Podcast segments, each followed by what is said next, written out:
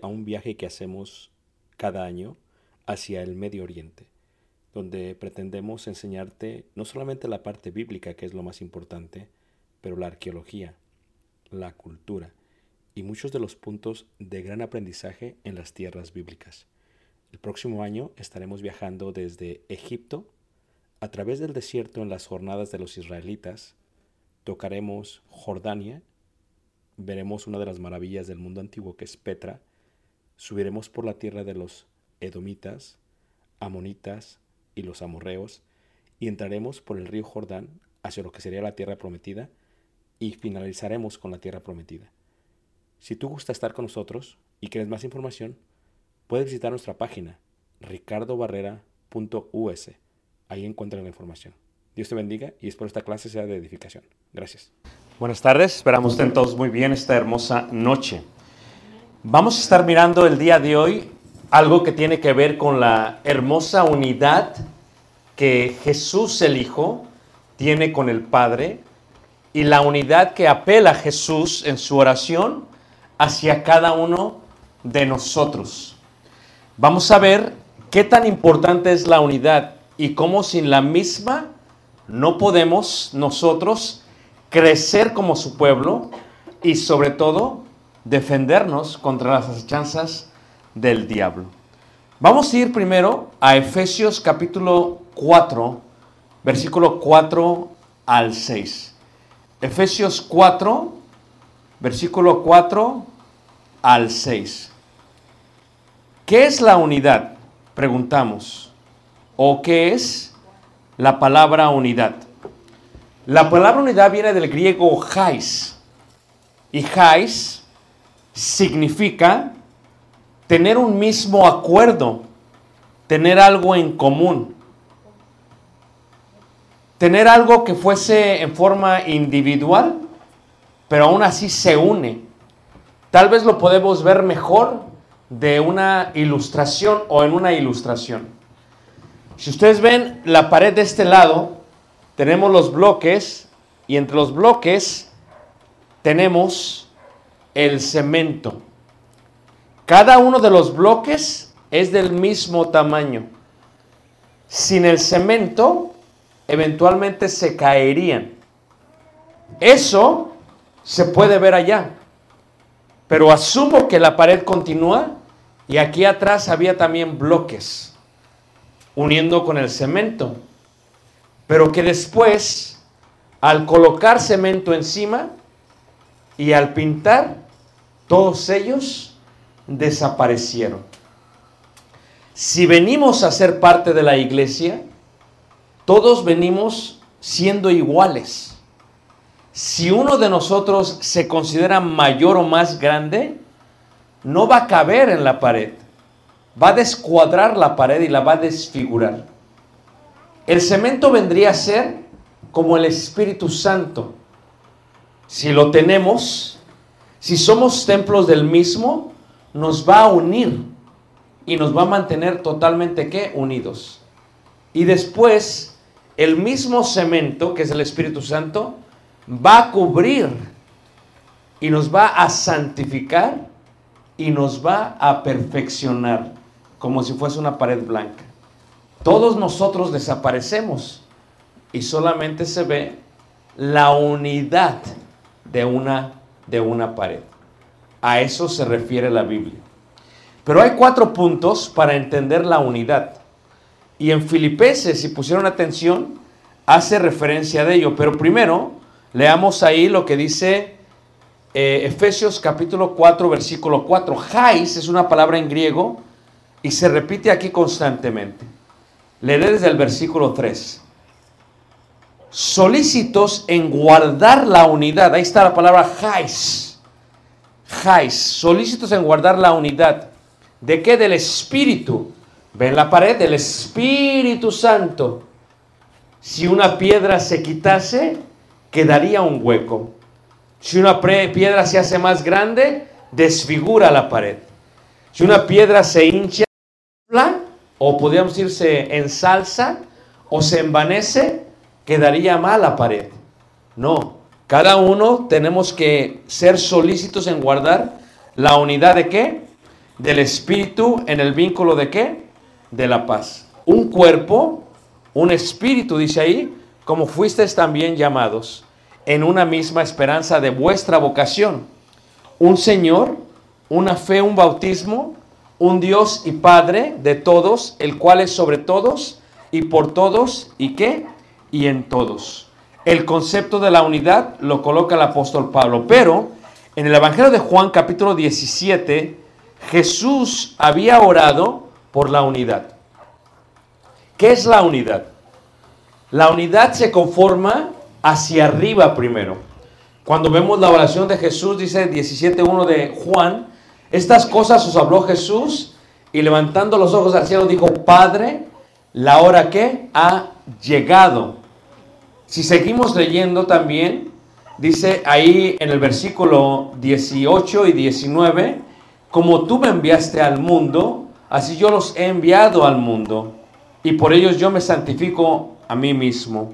Pero si seguimos leyendo también el versículo, en el versículo 22, eh, y el versículo 23 continúa diciendo, la gloria que me diste yo les he dado para que sean uno. Ahí está Jais, unidad, Jais.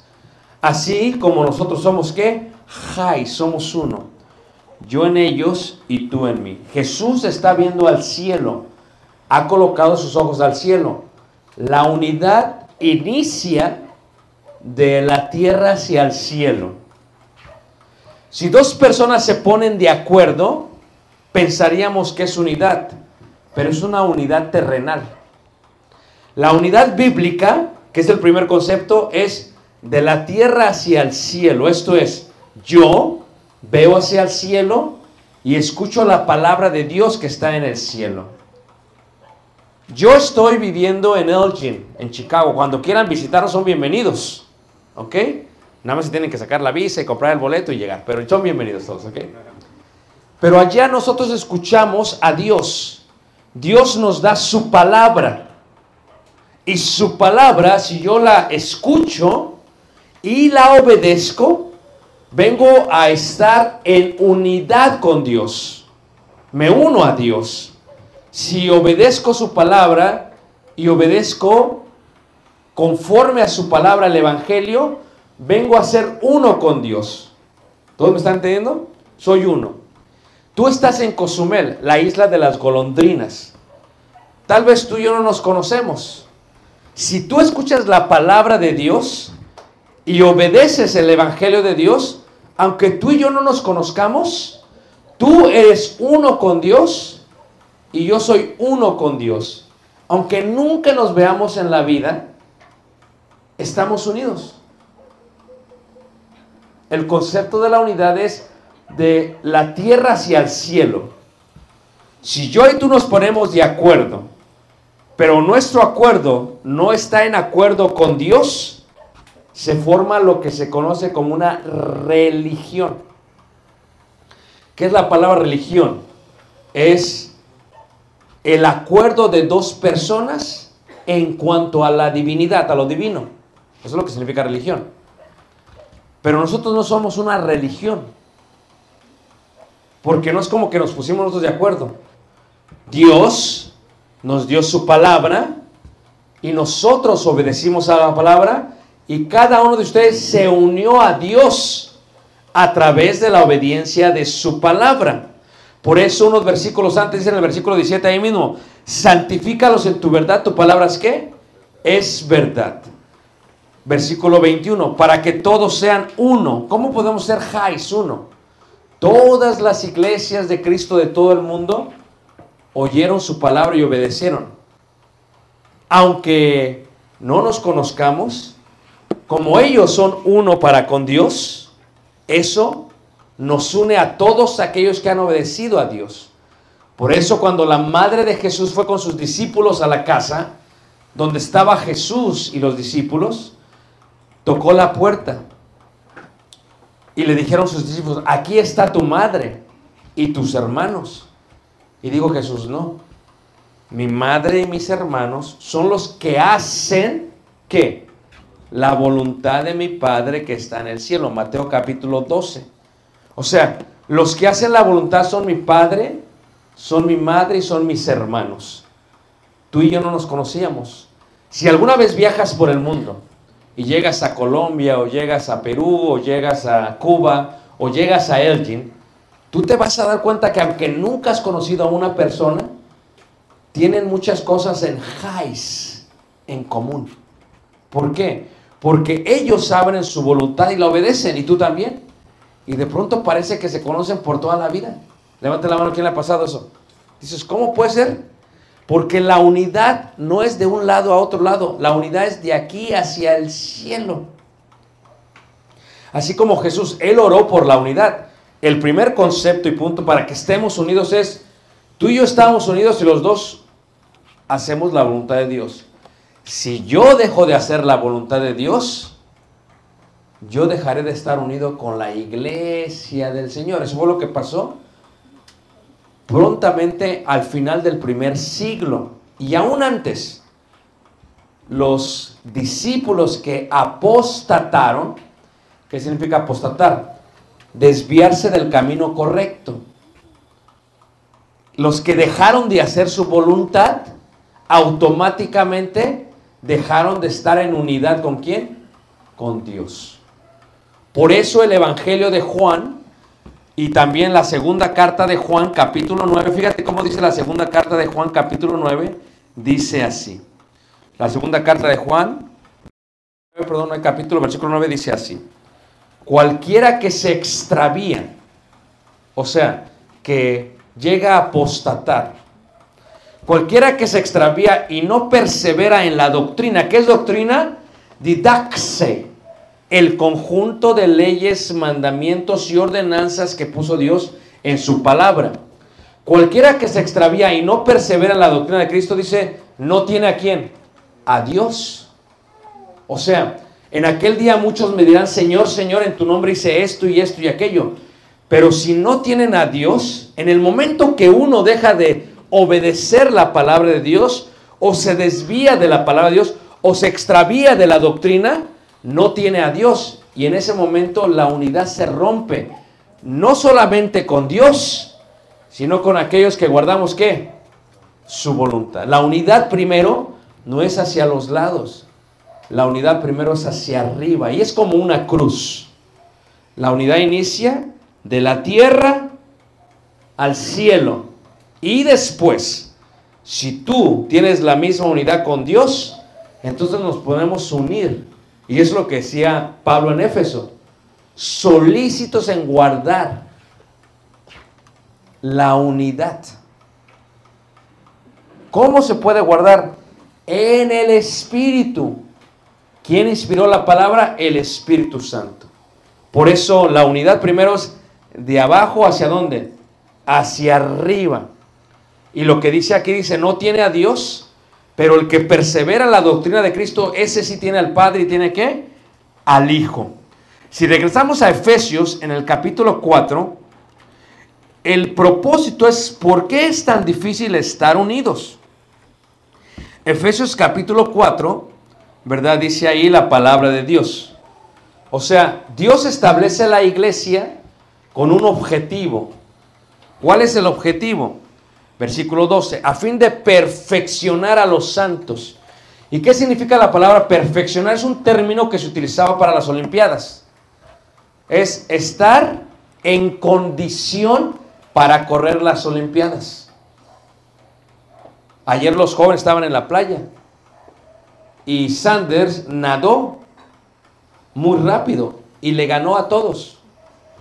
No, no creo que perdiste, ¿verdad? Porque no está perfeccionado en cuanto a la natación.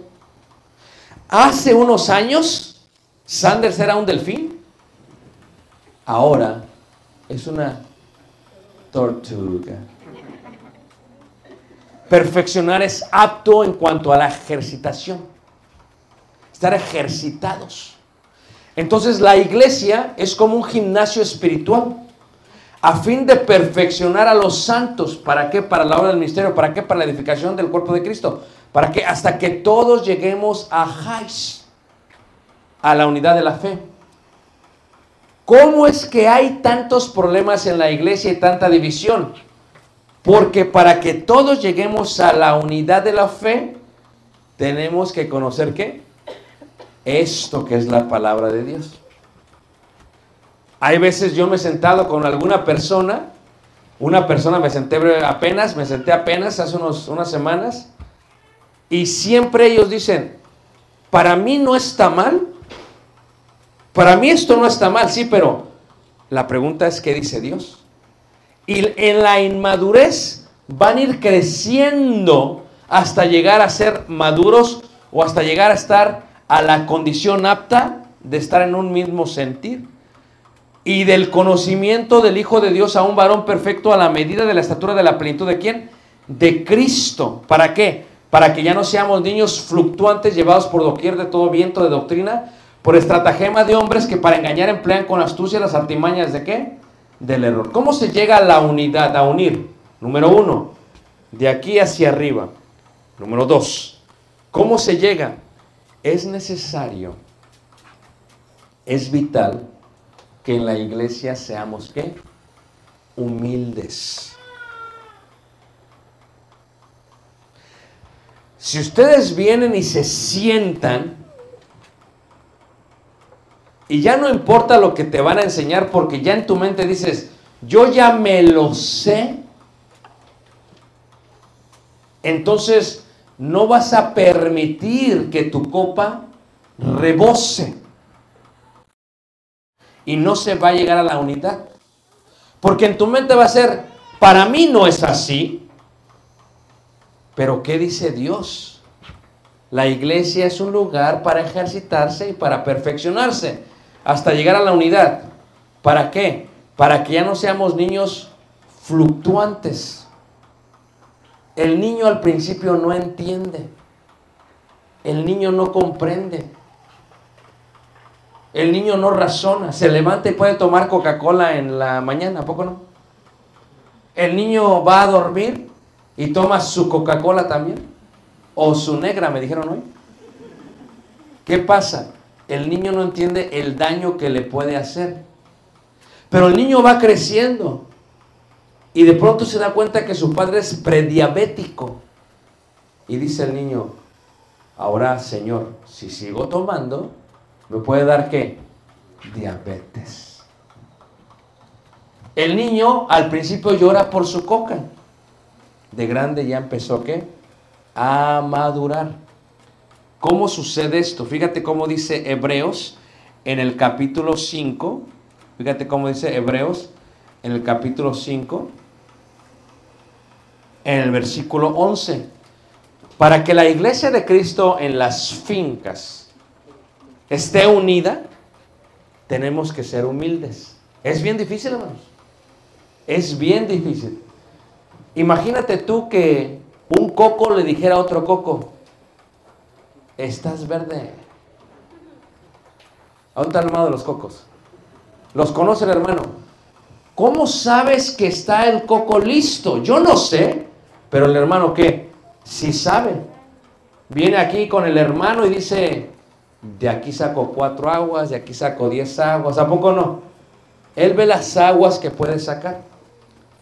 Pero cuando el coco está verde, al otro coco verde, pues no se pueden decir nada, porque van a chocar.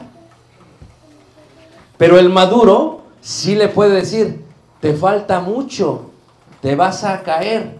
Y a veces el que se cree maduro, se cae y se rompe. Si alguno cree que está firme, mire que no que. ¿Qué es la humildad? 11. Acerca de esto tenemos mucho que decir y difícil de explicar por cuanto os habéis hecho tardos para oír. Porque debiendo ser ya que maestros, después de tanto tiempo tenéis necesidad de que os vuelva a enseñar cuáles son los primeros rudimentos de las palabras de Dios y habéis llegado a ser tales que tenéis necesidad de leche y no de alimento sólido. O sea, para ser unidos tenemos que ser humildes. Para ser unidos tengo que reconocer, me falta conocer más a Dios. Me falta tener más que conocimiento. Me falta escuchar. Todo hombre sea pronto para oír y tardo qué? Para escuchar. Cuando dos personas no se ponen de acuerdo, van a, a dividirse. ¿Cómo se ponen de acuerdo? Cuando los dos ven hacia el cielo y dicen, ok Señor, ¿qué me dice tu palabra? No como si viniera del hermano, sino como si viene de ti. Y hay veces es difícil humillarte. Pero ¿qué dice la escritura? Jesús se humilló hasta lo sumo. Es el ejemplo que nos da. Para que estemos todos, ¿qué hermanos? Unidos. Dice ahí entonces, versículo, versículo 12. Y habéis llegado a ser tales que tenéis de leche y no de alimento ¿qué? Sólido. ¿Cómo sabes que una iglesia está unida y va madurando? Porque tiene un alimento sólido. Una vez que se entiende un tema, ya no van a estar peleando. Porque son espirituales. Porque vosotros que sois espirituales, dice la escritura. Pero los carnales dicen, no, yo no quiero. Es como el niño. Él dice, yo no quiero, yo quiero mi coca y la quiero ahorita. Y con mi negra a la misma vez, a las dos, ¿no? ¿Qué dice el maduro, no? Tenéis necesidad de leche. ¿Qué pasa? Cuando una persona va madurando, es porque ya no le tienes que explicar. Ya lo debió haber entendido. Y en la iglesia, cuando no hay humildad, hay choques. Hay roces. Pero fíjese cómo dice el versículo 13. Y todo aquel que participa de la leche es que inexperto en la palabra de Dios, porque es que niño, versículo 14. Pero el alimento sólido es para los que han alcanzado madurez. Perfeccionar es ejercitarse para estar a la aptitud. Para los que por el uso tienen los sentidos que ejercitados. Aquí tenemos un cerebro. Y la neurociencia dice que el cerebro viene a ser como, como un músculo. Que cuando se deja de utilizar, empieza a debilitarse. De tal manera que la mayoría de la gente que empieza a perder la memoria es la gente que es mayor. ¿Por qué? ¿Tú te has dado cuenta cómo cuando los niños van a la escuela están aprendiendo? Uno por uno, uno, dos por dos, cuatro, y están aprendiendo, ¿a poco no? Y, y les enseña, les enseña. Pero acaban la universidad y se empiezan a morir. ¿A poco no? Es más, ya nada más quieren estar en el teléfono así. Es lo que hacían. Pero ¿qué pasa cuando llegamos a la edad mía, ya, ya casi viejos? Yo ya voy para abajo, hermanos. Va el monte así uno subiendo y yo ahorita yo... Y de picada, hermanos. Uno ya no quiere hacer... Llega del trabajo y ¿qué quiere hacer, hermanos? Quítate. ¿Dónde está la cama? ¿Dónde está la hamaca? y ves la tele y dejas de ejercitar qué. Y por eso, ¿qué le dicen a la gente mayor de edad? Mira, si su papá está teniendo Alzheimer, denle un rompecabezas que haga algo con la mente porque se le está olvidando todo. Acá. De esa misma manera es el espíritu. O sea, yo tengo que pensar como Dios pensó. Aquellos que son maduros tienen los sentidos ejercitados en el discernimiento del bien y qué? Y del mal. Ok. Si lo que yo hago va a sacar a un hermano de la pared, no lo voy a hacer. Fíjate cómo dijo Pablo. Si para mí comer carne les ocasiona a mi hermano de pecar o de tropiezo, no comeré carne qué? Jamás. Porque ya es más maduro. Entiende que puede ser. ¿Quién quisiera destrozar esta pared? Es más, cada que la vean se acuerdan de esta clase. ¿Quién quisiera destrozar esta pared, hermanos? Nadie. Dice la escritura, si alguno destruyera el templo de Dios. Porque ¿quién osaría destruir el templo, hermanos? Nadie. Pero para no destruirlo hay que ser qué? Humildes. A veces te dan ganas de crecer, ¿a poco no? Pero dices, acuérdate, todos del mismo qué? Tamaño. No viendo cada quien el beneficio propio, sino el de quiénes, hermanos? De los hermanos. Y preguntas, ¿esto que voy a hacer daña? Y si daña, no lo voy a hacer. Fíjate cómo dice ahí Filipenses capítulo 2, donde se dio en la lectura en el versículo. Filipenses capítulo 2, fíjate cómo, cómo dice ahí en el versículo 3. Nada hagáis por contienda o por vanagloria. Antes bien, ¿con qué hermanos? Con humildad. Es bien difícil ser, ¿qué hermanos? Humildes. Si pasa un joven a predicar, vamos a escucharlo porque a veces un joven nos puede, ¿qué? Enseñar. Cuando Timoteo pasaba, hermanos, en Éfeso, Timoteo estaba nervioso. Timoteo no se sentía bien. Aquellos eran filósofos, hermanos que habían salido de la filosofía. Y dicen ellos, dice Pablo, nadie tenga en poco qué? Tu juventud. Porque aún un niño nos puede enseñar. Jesús dijo, ven a este niño, háganse como los que niños otra vez si queréis entrar en el reino de los qué? Cielos. Porque ¿qué hace un niño? Un niño se le pasa todo rápido. Perdona. ¿O no es cierto? Un niño, tú los ves peleando y luego se meten los papás y los niños se contentan los papás ya no se hablan por dos meses. O sea, porque los niños son muy humildes, hermanos. Tenemos que ser humildes, que es parte de la necesidad. Número uno, unidos con el Padre. Número dos, tenemos que ser qué? Humildes. Número tres, hermanos, estimando. Estimando. ¿Qué es estimar? Estimar es evaluar. Evaluar. Yo le decía al hermano, hermano, ¿cuánto venden aquí un terreno? Y el hermano me dijo, bueno, metro cuadrado. Y me dijo tanto. Y yo ya empecé a evaluar. ¿Cuánto mide su terreno? Me dijo tanto. Ya empecé a evaluar. Pero luego me dijo, allá para el Chedraui venden un terreno. ¿Cuánto vale? Pregunto yo a todos los hermanos aquí. ¿Vale más aquí o vale más allá? No desprecien en la tierra del hermano. Pero ¿por qué vale más allá? Por beneficios tal vez. Se evalúa. A veces evaluamos a la gente basado en sus conocimientos, basado en su posición social, basado en su posición económica, basado en su sabiduría. No. Número tres, para que estemos unidos, tenemos que estimarnos, una estimación. O sea, tal vez yo soy el terreno que está aquí y tal vez Sanders totalmente está ya en el malecón. Por pie cuadrado o metro, vale mucho más Sanders, ¿a poco no? Muchos dirían, nah, no, no, ese está allá adentro, más allá. Muchos dirían eso. Pero número tres, yo siempre tengo que estimarlos a mis hermanos como si estuvieran en el malecón y yo acá. Es bien difícil, hermanos. Es bien difícil. ¿Por qué? Porque es esa humildad. Dices, no, es que yo valgo más. Tal vez dice el hermano, es que yo estoy más guapo que el hermano. Tal vez dice la hermana, es que a mí me queda mejor el vestido.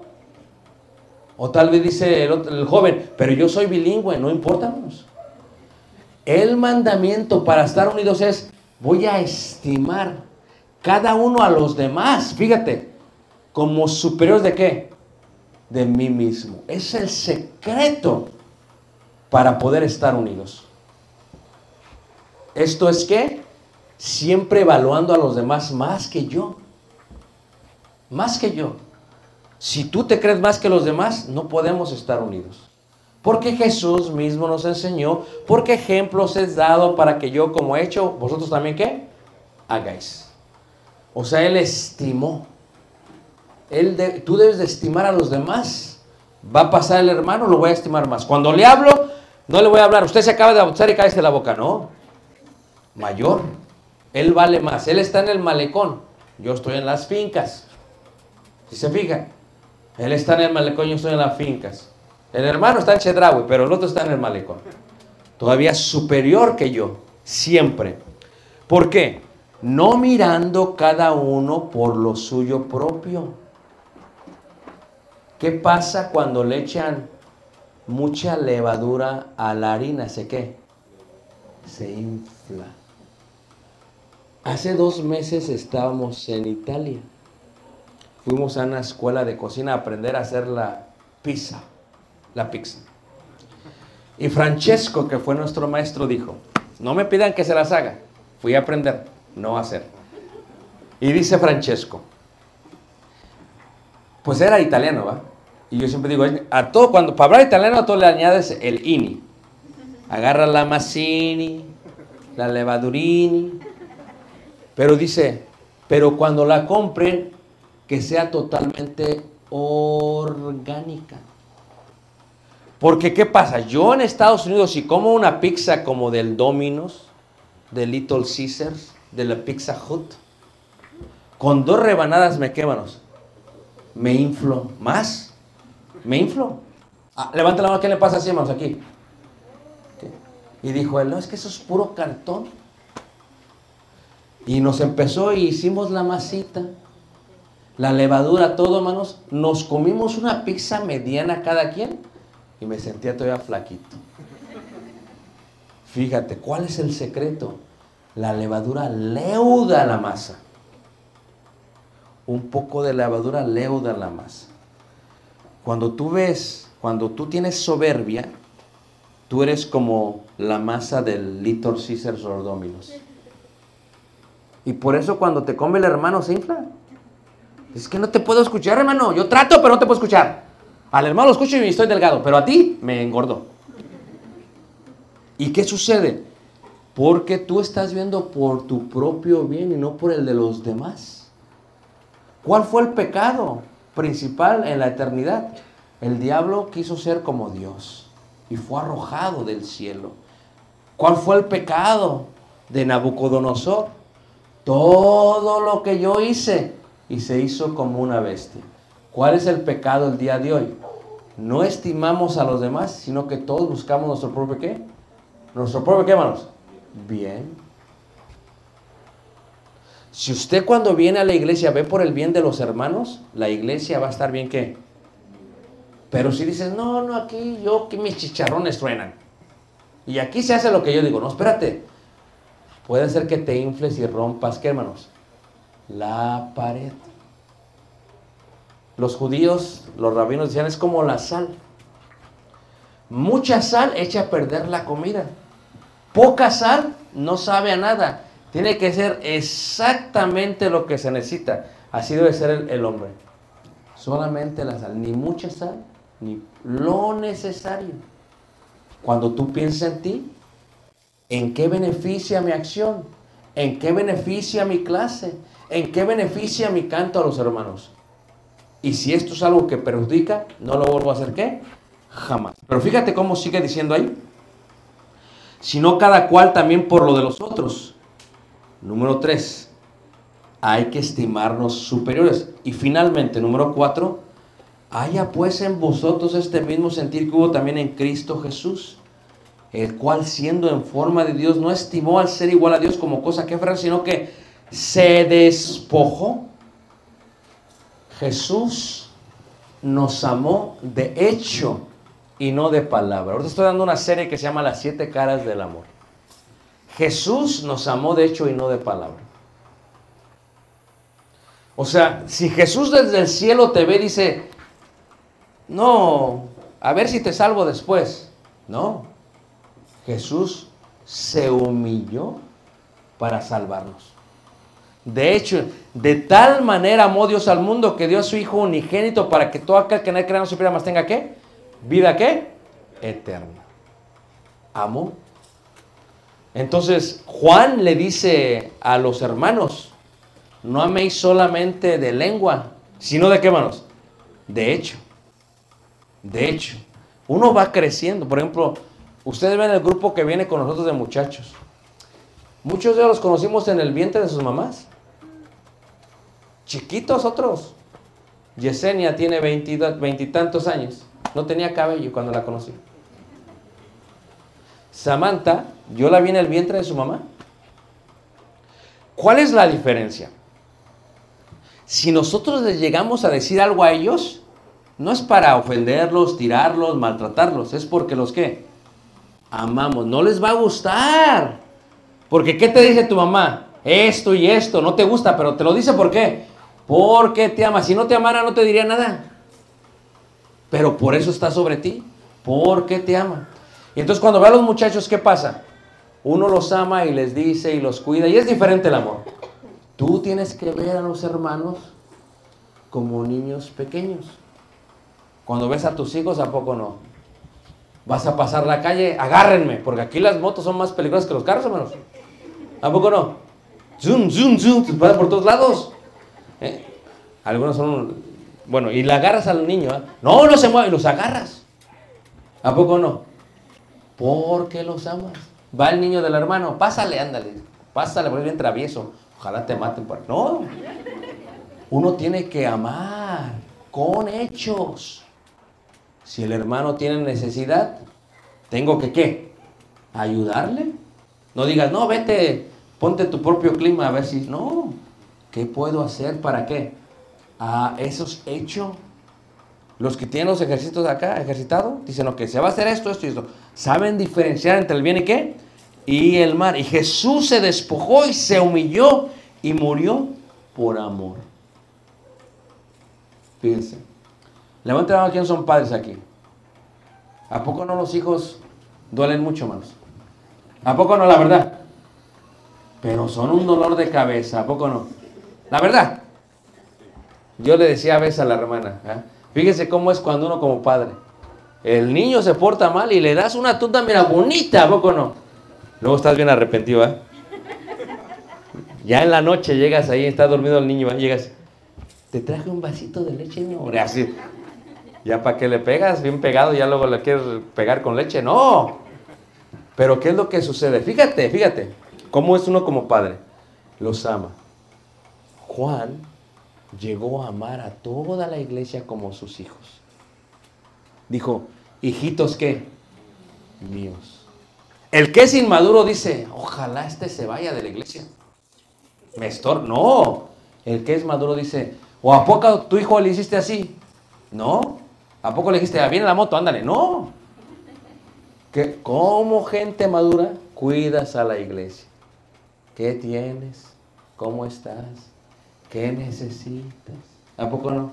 Porque nuestros hijos somos bien pacientes, ¿a poco no? ¿Qué quieres? Ya está. ¿Qué quieres, mis chiquitos Sanders? ¿Qué necesitas? Todo lo cuidan mucho. Amén. Demasiado, ¿verdad que sí? Brenda dice, sí, amén. Pero ¿qué es lo que sucede? Si lo ama, lo va a cuidar. Aquí hay muchos hermanos maduros.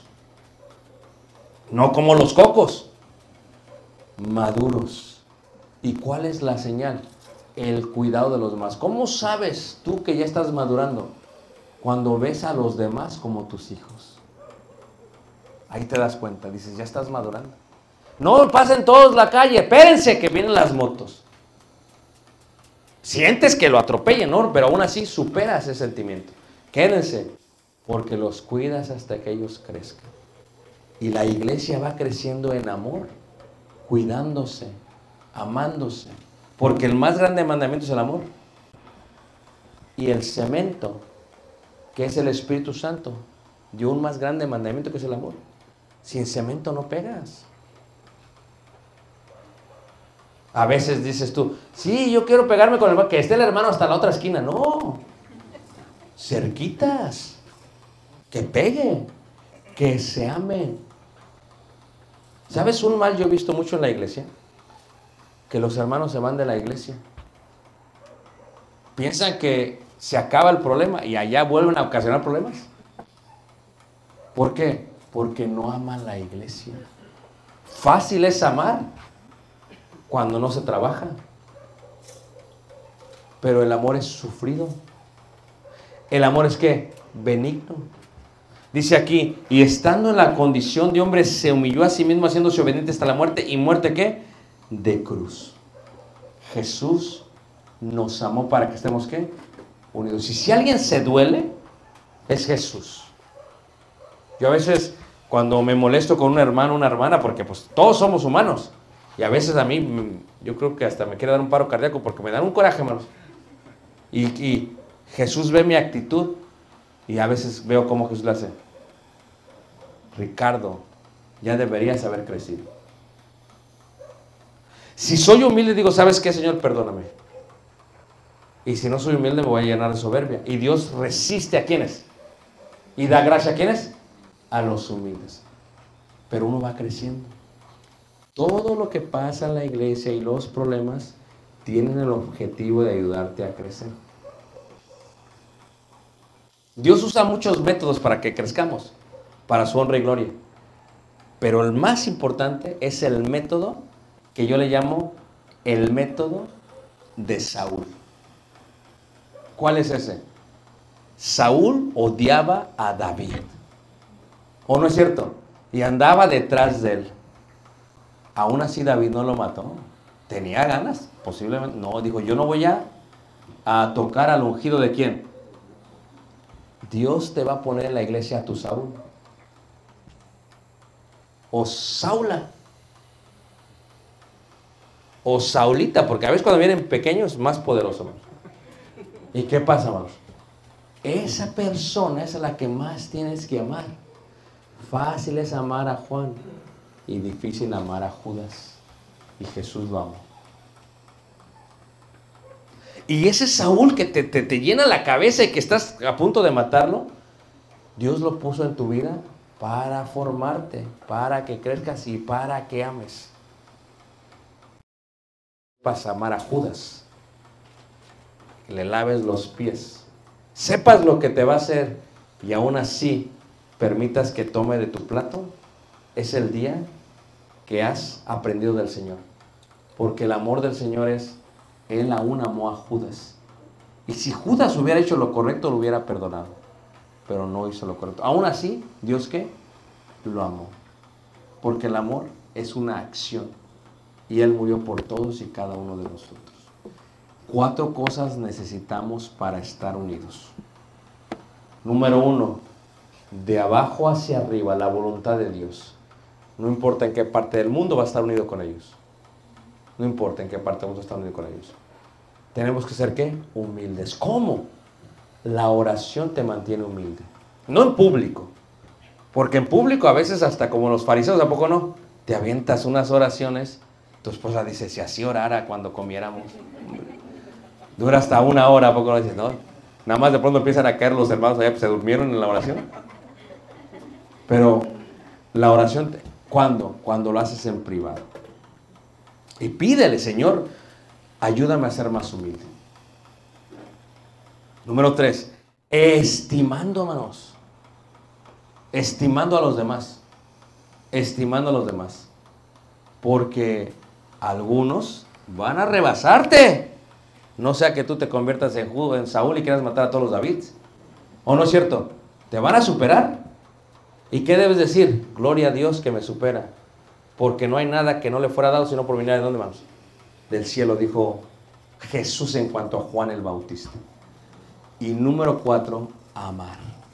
Dios te amó a ti, no de palabra, sino de qué? Y murió por ti. ¿Tú crees que Jesús es el Hijo de Dios? ¿Tú quieres arrepentir de todos tus pecados? Bien puedes. ¿Tú quieres confesar delante de todos Jesucristo es el Hijo de Dios? Hoy es esta noche. ¿Tú quieres recibir su amor a través de las aguas del bautismo y del poder del don del Espíritu Santo al recibirlo? Tú puedes. Hoy es el día de qué? De salvación. Y vienes a ser parte de la iglesia, no solamente aquí en Cozumel, porque a veces uno piensa que la iglesia es bien pequeña, hermanos. No, son un grupito chiquito, espérate. Pero ¿cuán- visita el mundo y hay un montón. ¿O no es cierto, hermanos?